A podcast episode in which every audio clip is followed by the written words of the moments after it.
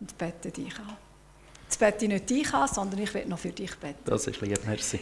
Herr, ich danke dir für den Frank, der sich vorbereitet hat für den Gottesdienst, der sich vertieft hat in ein Kapitel, Herr, wo man eigentlich fast nicht versteht, wo man sich kann Zungen ausbeissen Herr, und ich bin gespannt und freue mich, was du uns willst sagen jetzt durch den Frank. Sein Segen ist auf dir. Amen. Amen. Herzlichen Dank, Barbara. An Karfreitag ist ja klar, dass ein Text kommt über Kreuzigung und äh, Barbara hat schon leicht angedeutet. Vielleicht tönt das für die einen oder anderen ein bisschen komisch, wenn ich sage, dass ich für heute einen Text ausgewählt habe, der 1800 Jahre vor der Kreuzigung stattgefunden hat. Äh, die wenigsten Menschen haben überhaupt eine Ahnung gehabt, ähm, was Gott eigentlich von ihnen will. Schon gar nicht das ganze Volk. Einzelne Menschen haben schon Erfahrungen gemacht mit Gott. Aber da ist etwas passiert, denn zwei Männer haben etwas Entscheidendes erlebt, das sehr nach an Kreuzigung herkommt. Und zwar der Abraham mit seinem Sohn Isaac. Er hat den Auftrag bekommen, seinen Sohn zu opfern.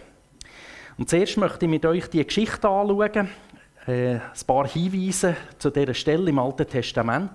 Und nachher möchte ich eben die Parallelen ziehen, den grossen Bogen ins Neue Testament zu Jesus Christus. Und so solche Sachen faszinieren mich sehr, weil ich das sehr spannend finde, weil man auch sieht, die Bibel ist nicht einfach so verschiedene Geschichten, die über einen äh, langen Zeitraum sind geschrieben wurden, sondern da sind ganz äh, schöne Zusammenhänge drin und die möchte ich heute probieren aufzuzeigen. Ihr habt hier vorne den Text aus 1. Mose, Kapitel 22. Ich lese die Verse 1 bis 14. Einige Zeit später stellte Gott Abraham auf die Probe. Abraham, rief er, ja Herr, Geh mit deinem einzigen Sohn Isaac, den du so sehr liebst, in die Gegend von Moria. Dort zeige ich dir einen Berg. Auf ihm sollst du deinen Sohn Isaac töten und als Opfer für mich verbrennen. Am nächsten Morgen stand Abraham früh auf und spaltete Holz für das Opferfeuer. Dann belud er seinen Esel und nahm seinen Sohn Isaac und zwei seiner Knechte mit. Gemeinsam zogen sie los zu dem Gebirge, das Gott Abraham genannt hatte. Nach drei Tagereisen war es in der Ferne zu sehen. Ihr bleibt hier und passt auf den Esel auf, sagte Abraham zu den beiden Knechten. Der Junge und ich gehen auf den Berg, um Gott anzubeten. Wir sind bald wieder zurück. Abraham legte das Holz für das Brandopfer auf Isaaks Schultern. Er selbst nahm das Messer und eine Schale, in der Holzstücke glühten. Gemeinsam bestiegen sie den Berg. Vater, fragte Isaac, ja mein Sohn, Feuer und Holz haben wir, aber wo ist das Lamm für das Opfer? Gott wird schon dafür sorgen, mein Sohn. Schweigend gingen sie weiter. Als sie die Stelle erreichten, die Gott angegeben hatte, errichtete Abraham aus Steinen einen Altar und schichtete das Brandholz auf. Er fesselte Isaak und legte ihn oben auf den Holzstoß. Dann griff er nach dem Messer, um seinen Sohn zu töten. Abraham, Abraham, rief da der Engel des Herrn vom Himmel. Ja, Herr, leg das Messer beiseite und tu dem Jungen nichts, denn jetzt weiß ich, dass du Gott gehorsam bist. Du hättest deinen einzigen Sohn nicht verschont, sondern ihn für mich geopfert.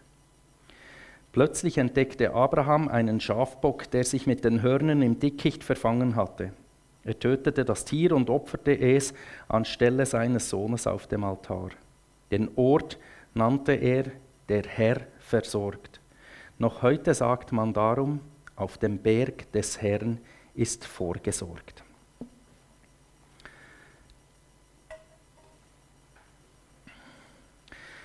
Wir stolpern eigentlich schon über den ersten Satz. Gott stellt Abraham auf Probe. Bibelkenner wissen, im Jakobusbrief steht zum Beispiel, Gott versucht nicht zum Bösen. Wie kann Gott Abraham auf Probe stellen? Hier geht es mehr um die Frage, wie wird das Verhalten von Abraham sein? Wie wird er sich bewähren? wird er gehorsam sein.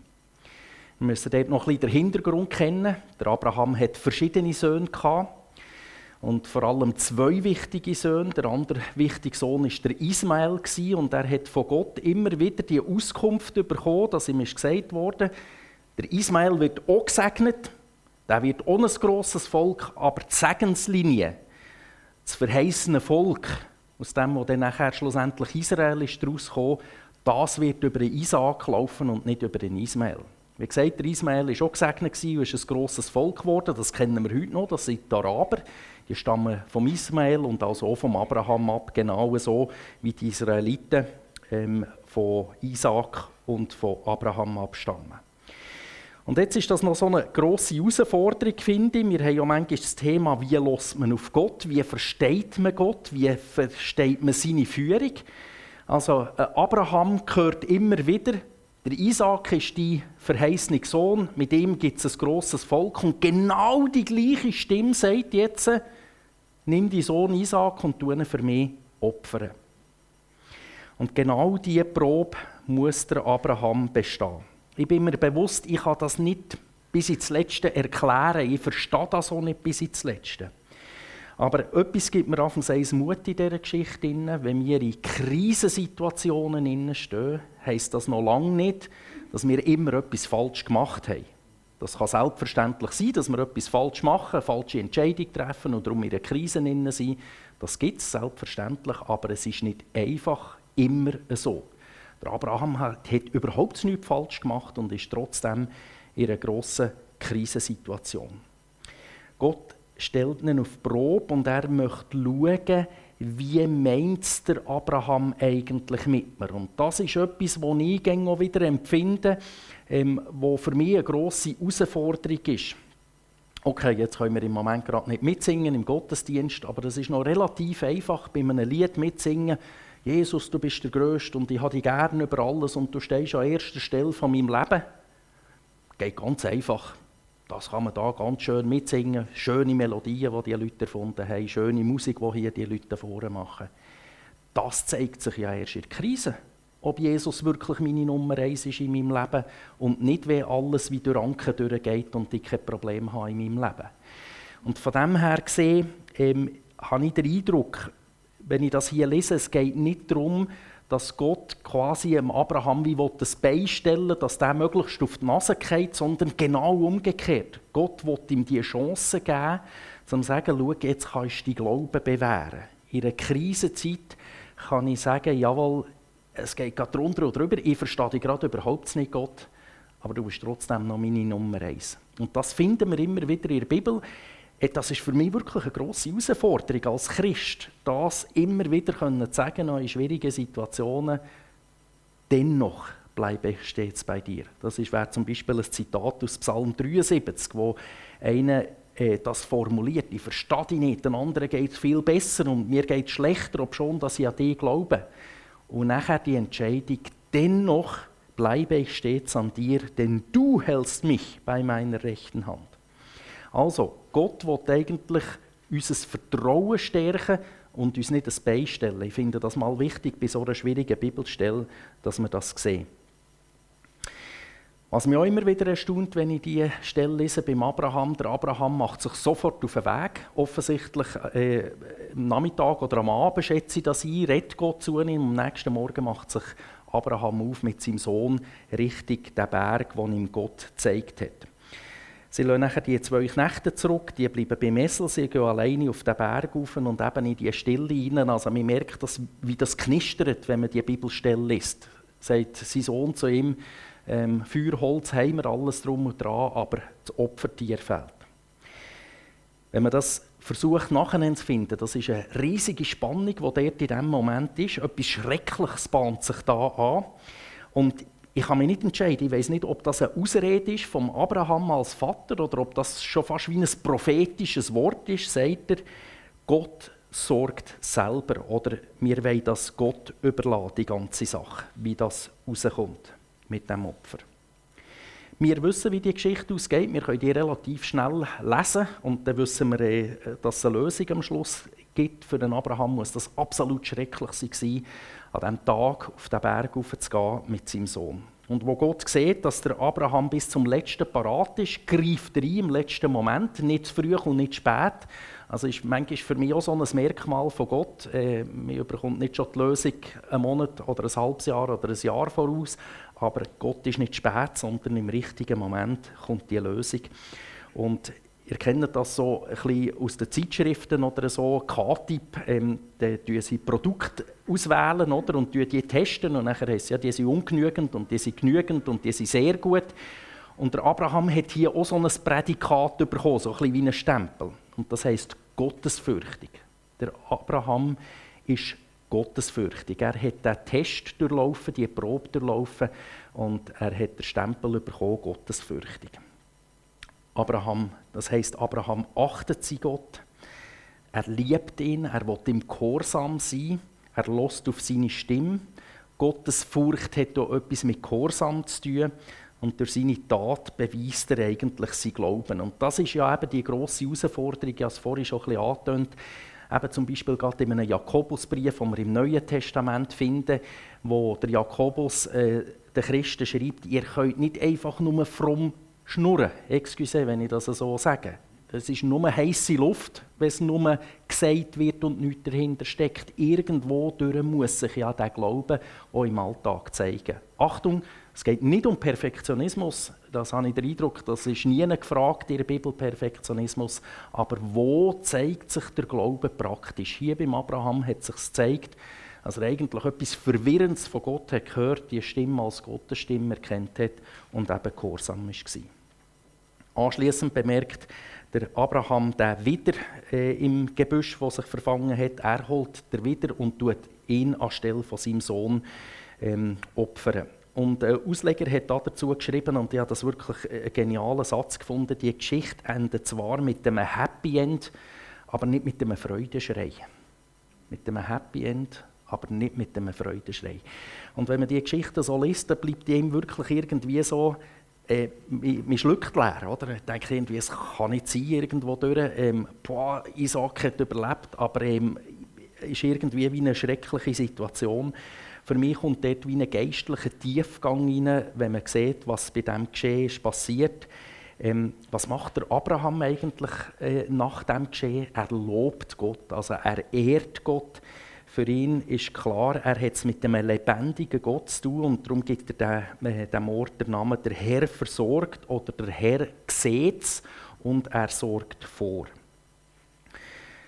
Gott hat Abraham aus dieser Not erlöst und seine Freude oder Dankbarkeit bringt der Abraham mit dem Lob zum Ausdruck. Das Ganze nennt man in theologischer Fachsprache ein Typus. Ich möchte euch erklären, was das bedeutet. Man geht davon aus, und das steht auch im Neuen Testament, dass die Geschichten, die im Alten Testament sind geschrieben wurden, die sind tatsächlich passiert. Aber das ist jetzt nicht einfach nur, dass wir so einen geschichtlichen Abriss haben, dass wir ein wissen, ja, der hat dann und da gelebt und der hat Söhne und Töchter gehabt oder was da immer passiert ist, sondern das hat eine Bedeutung für uns heute und jetzt. Nach 3800 Jahren, respektive eben noch das Geschehen an Karfreitag vor ca. 2000 Jahren. Typos ist eigentlich wortwörtlich übersetzt eine Hohlform. Und an Karfreitag ist das relativ einfach, euch zu erklären, was eine Hohlform ist. Ähm, ich denke, viele von euch haben einen Osterhas daheim. Und ich weiß nicht, ob ihr das auch schon gesehen habt auf Bildern oder ob ihr schon in einer Schokifabrik war, wo ihr gesehen habt, wie so eine Hohlform ist und wie man dort Schoki drin tut oder? und die kehrt und nachher hat man einen Osterhas. Also, das Eigentliche oder das Wichtige ist ja nicht die Form. Die Form braucht man, für dass es nachher einen Schokihas gibt. Aber der Schokihas ist nachher das Eigentliche, das Wichtige. Oder? Ähm, wir wollen ja schließlich an Ostern nicht eine Form haben daheim, sondern wir wollen einen Schokihas haben, wo man Schoki essen kann. Und das ist der sogenannte Antitypos der Schokihase jetzt quasi. Und genau das ist hier gemeint. Der Typos ist die Geschichte im Alten Testament und das Abbild ist das, was nachher in Zukunft ist gekommen, das Geschehen von Jesus Christus. Also, noch einmal, das von Abraham und Isaac ist tatsächlich passiert, aber dort drinnen steckt etwas viel Tieferes und das, was drinnen steckt, die Erklärung, was dort eigentlich ab ist erkennen wir eigentlich nur in der Teufel innen, wenn wir wissen, was mit Jesus Christus passiert ist. Erst dann können wir so eine schreckliche Geschichte ein bisschen besser verstehen. Es geht hier in dieser Geschichte mit Abraham und Isaac eigentlich um Jesus Christus. Und diese Linie probiere ich jetzt noch ein bisschen aufzuzeigen. Es gibt so ein paar Vergleichspunkte zwischen dem, was Abraham erlebt hat und Isaac erlebt hat und was Jesus erlebt hat. Ein Beispiel. Der Abraham äh, sagt, also Gott sagt zum Abraham, nimm deinen einzigen Sohn, den du lieb hast. Genau mit diesen Worten wird auch Jesus Christus beschrieben. Zum Beispiel bei der Taufe von Jesus kommt eine Stimme vom Himmel, kommt vom Vater im Himmel, der sagt, dies ist mein geliebter Sohn. Und nach Johannes 3,16 wissen wir, dass Jesus der einzige Sohn ist. Also Parallele, nimm deinen einzigen Sohn, den du lieb hast. Oder weiter, der Berg Moria. Das Wort Moria kommt in der Bibel nur zweimal vor. Eben hier an dieser Stelle, die ich gelesen habe, 1. Mose 22 und nachher noch in 2. Chronik Kapitel 3. Auch ganz spannende Parallelen. Ähm, das war dann zumal außerhalb dieser Stadt Salem, gewesen, wo der Abraham dort ist aufgegangen Auf dem Hügel Moria ist später der Tempel vom Volk Israel gebaut worden. Also der Tempel war der Ort, wo die Israeliten ihre Opfer gebracht haben, für dass sie einen Zugang hatten zu Gott.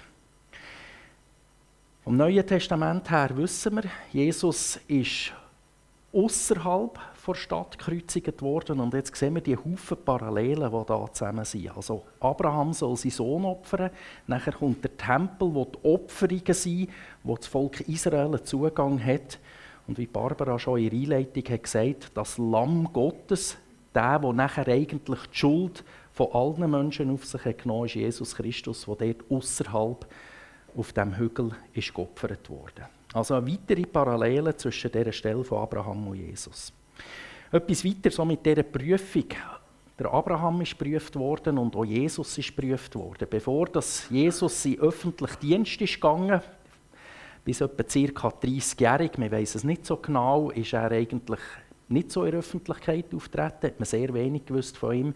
Und bevor dass er in die Öffentlichkeit ist gekommen, hat er 40 Tage gefastet, ist in die Wüste geführt worden und nachher ist auch er versucht worden durch den Teufel. Und dort gibt es auch wieder Parallelen. Der Abraham hat die Stimme von Gott gehört. Das ist die einzige Sohn. Das ist der, wo ein grosses Volk wird und plötzlich heisst es, nimm den Sohn und tu ihn opfern. Und auch der Teufel hat probiert, Jesus mit dem Wort Gottes zu verführen. Dort ist auch Wort Gottes, Bibel, gegen Wort Gottes gestanden, wo, der, wo Jesus zitiert hat, gegenüber der Bibel gestanden. Eine weitere Parallele, der Abraham und Jesus sind beide sehr einsame Wege gegangen, wo Gott zum Abraham geredet hat. Hat scheinbar Abraham nichts gesagt zu seiner Frau. Der Sohn hat es nicht gewusst, die Knechte hatten keine Ahnung. Gehabt. Auch Jesus ist einen einsamen Weg gegangen.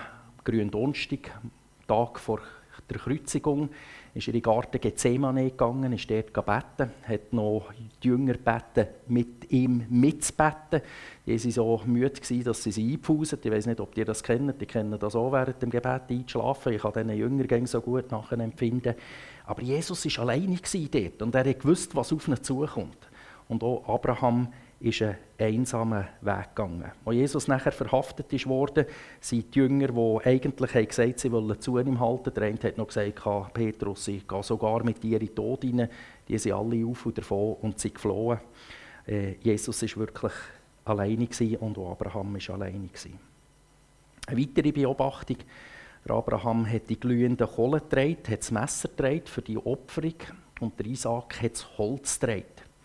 Und wir wissen auch wieder aus dem Neuen Testament, auch Jesus hat das Holz gedreht, eben sein Kreuz, oder wahrscheinlich war es der Querbalken. Gewesen. Äh, der Pfosten ist meistens schon gestanden und äh, die Verurteilten mussten den Querbalken tragen. Jesus hat es nachher nicht geschafft, bis auf Golgatha, bis dort, wo die Kreuzigungen stattgefunden haben, den Querbalken zu tragen. Er ist zusammengebrochen und ein unbeteiligter Mann, der Simon aus Kyrene, hat nachher für ihn das Kreuz oder den Balken noch müssen dort herschleppen.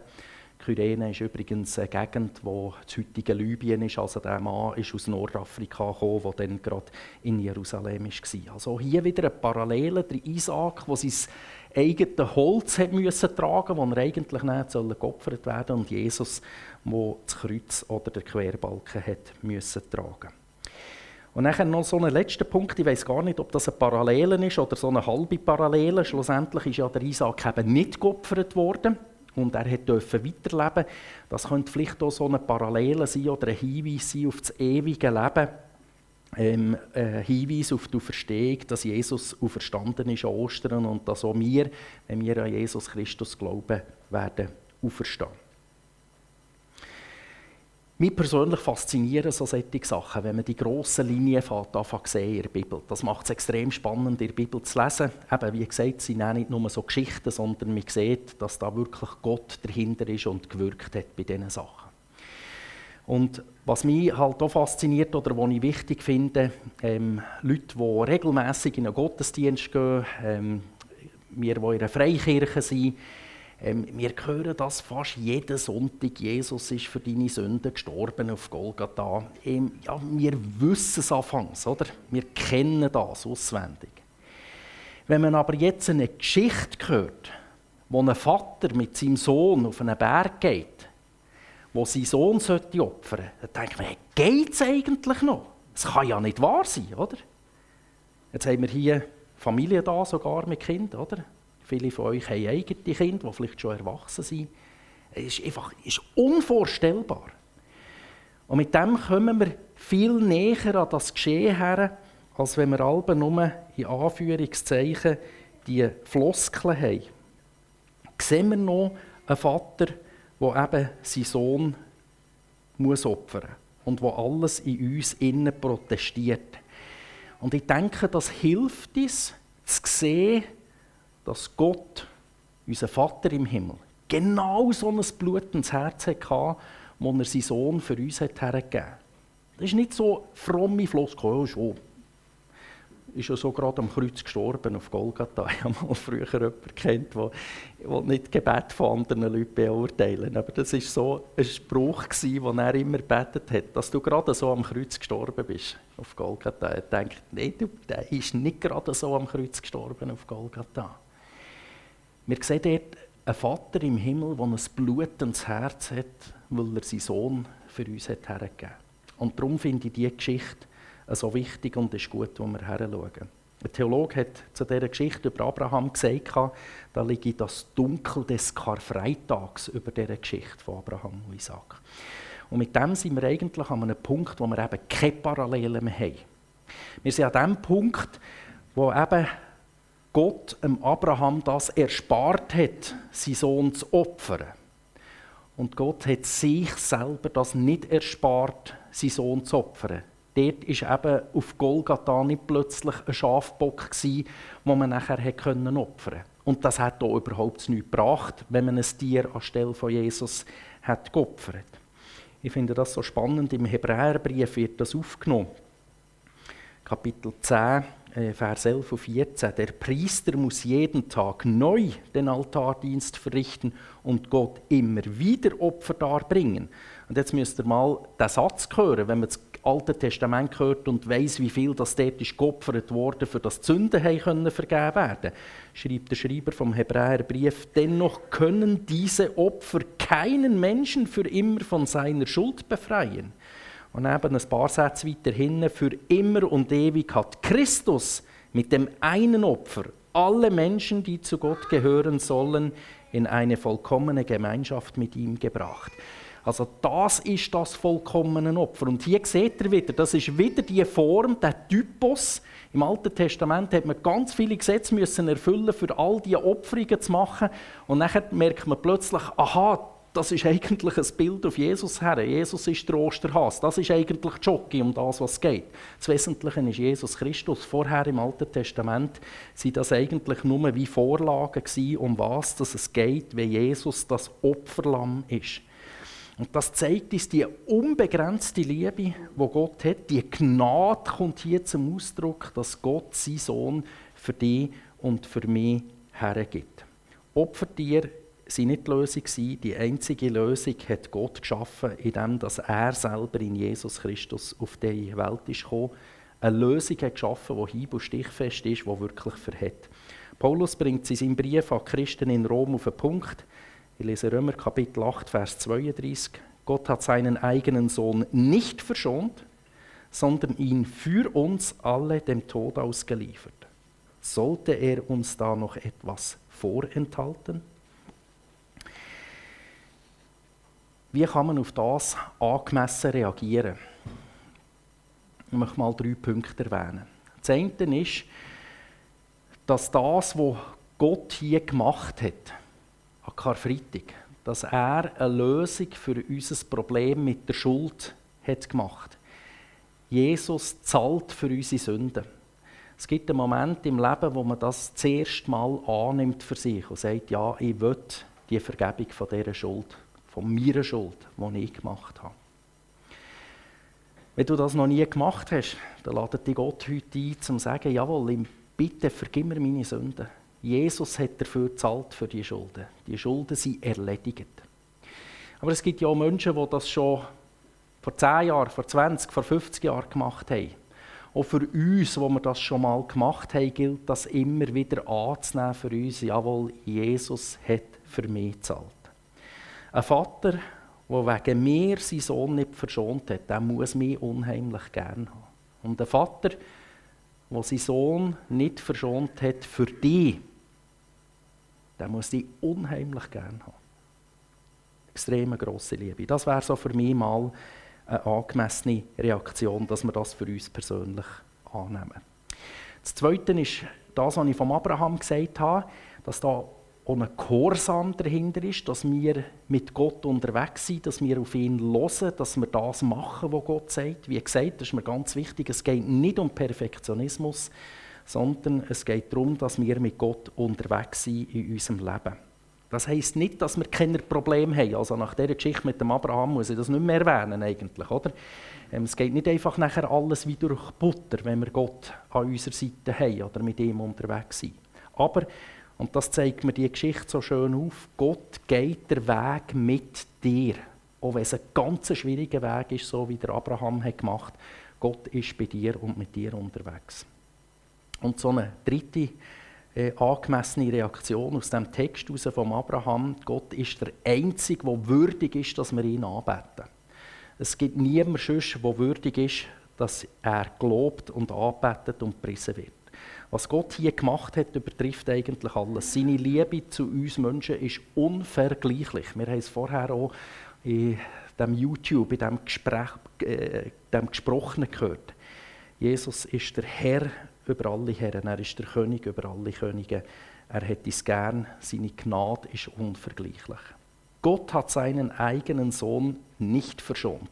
Lassen wir noch ganz kurz die Geschichte Abraham und Isaac vor die Augen durchgehen. Gott hat seinen Sohn nicht verschont von dem. Der Abraham ist verschont geblieben.